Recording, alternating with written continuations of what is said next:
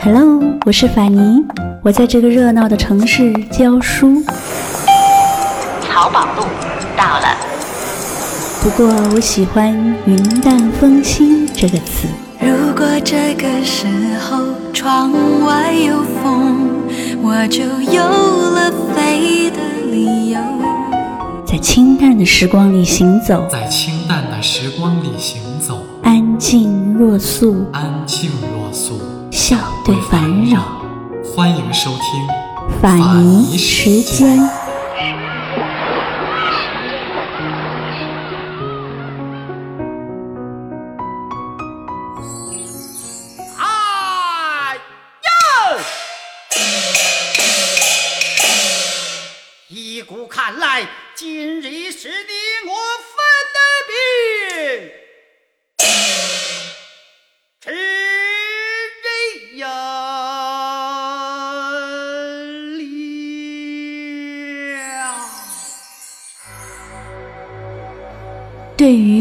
去的人，活着的人再来看他们的故事，就像在看戏一样。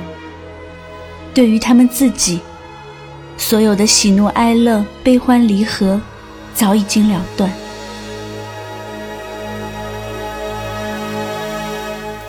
往事不要再提，人生已多风雨。纵然寂寞不去，爱与恨都还在心里。真的要断了过去，让明天好好继续。你就不要再苦苦追问我的消息。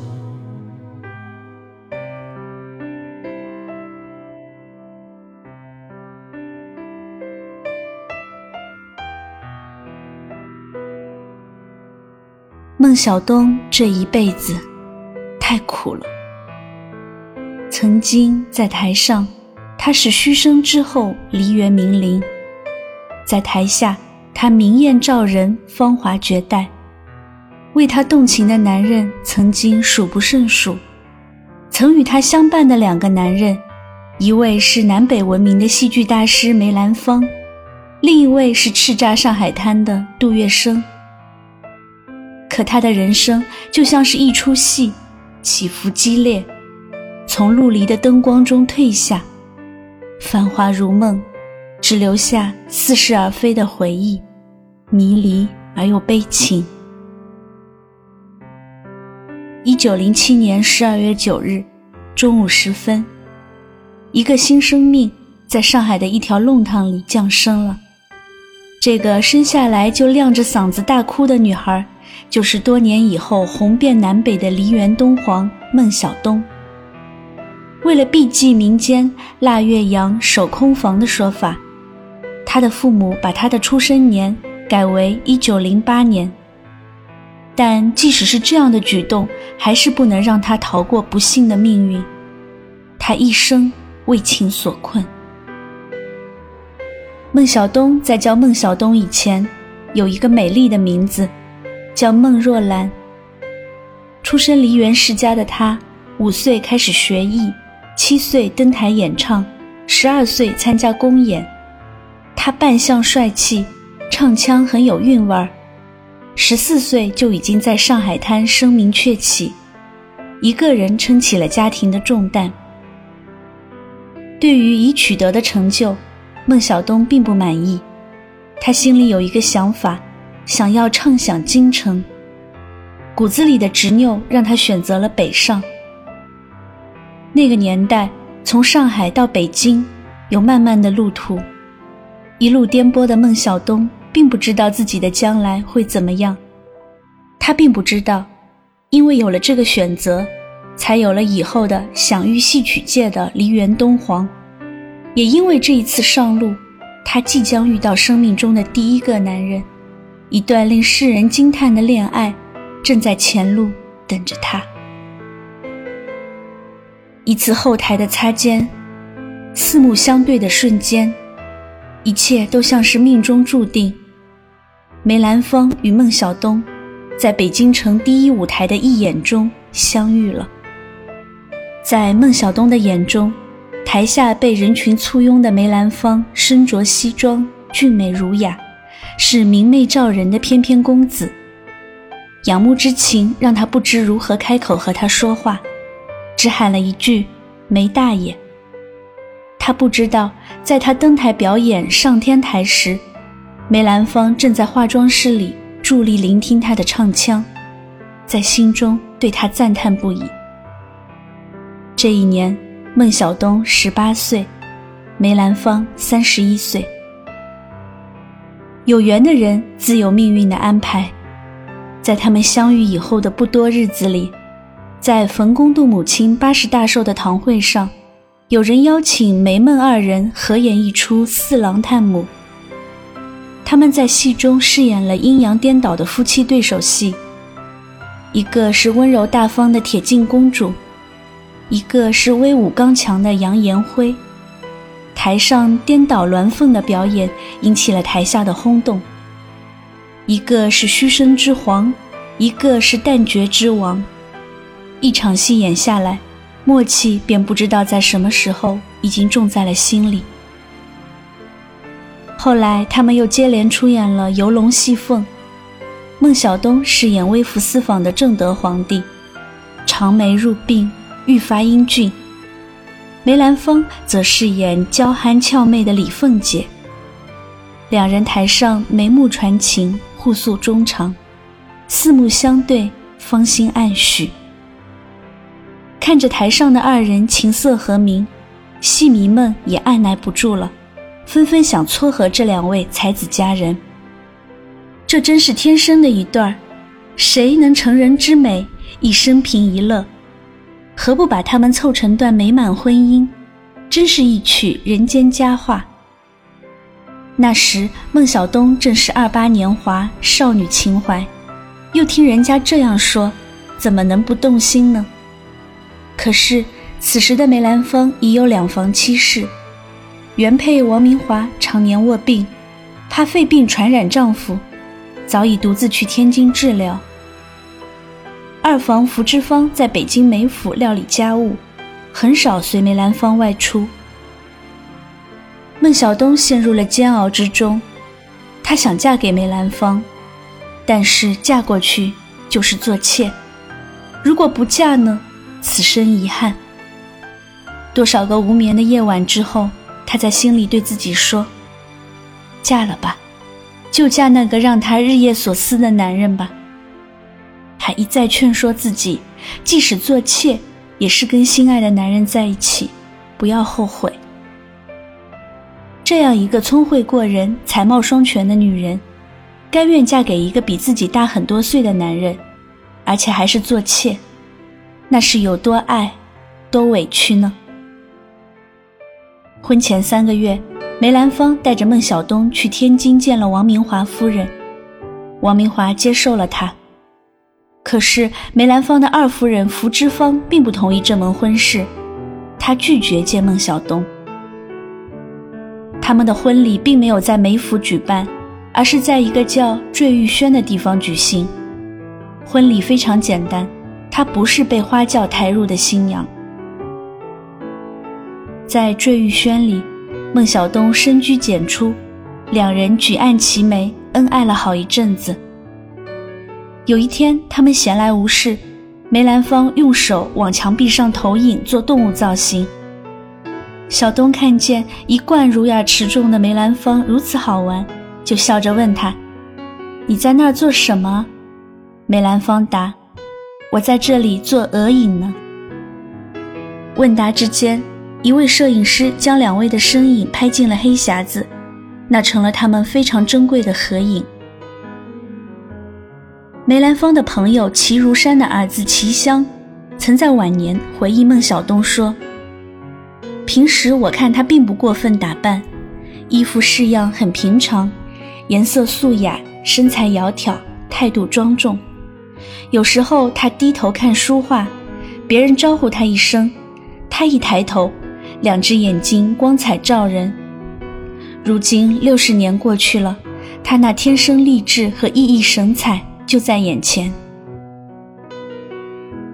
当时的京城里有一位富家子弟王维琛，一直单恋聪颖美丽的孟小冬。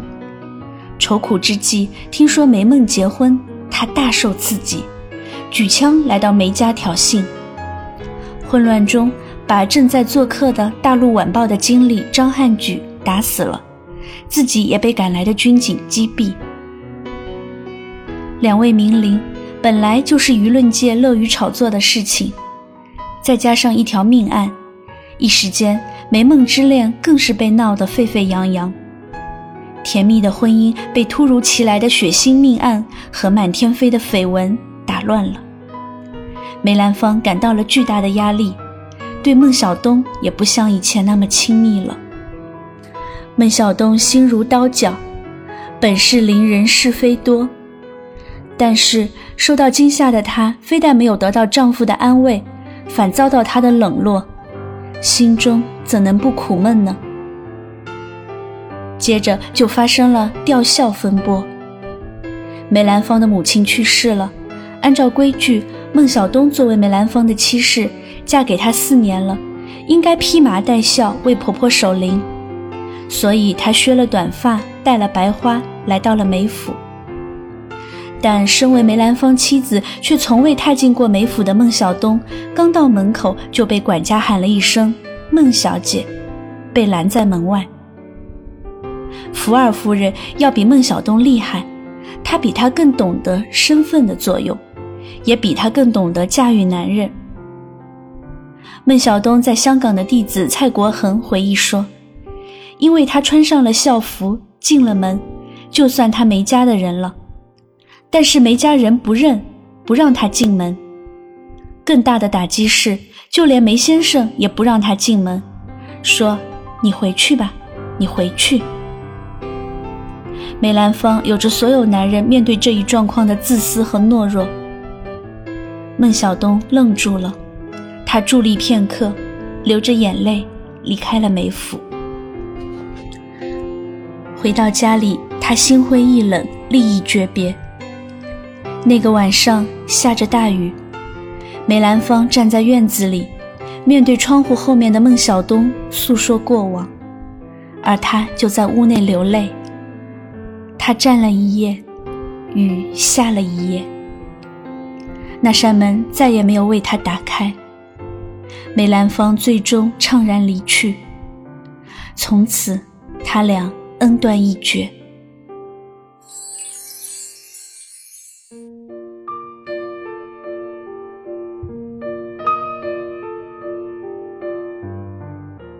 数十年的时光过去了。我们只能去想象那夜的对白。对一个被他伤透了心的女人，他说些什么能弥补呢？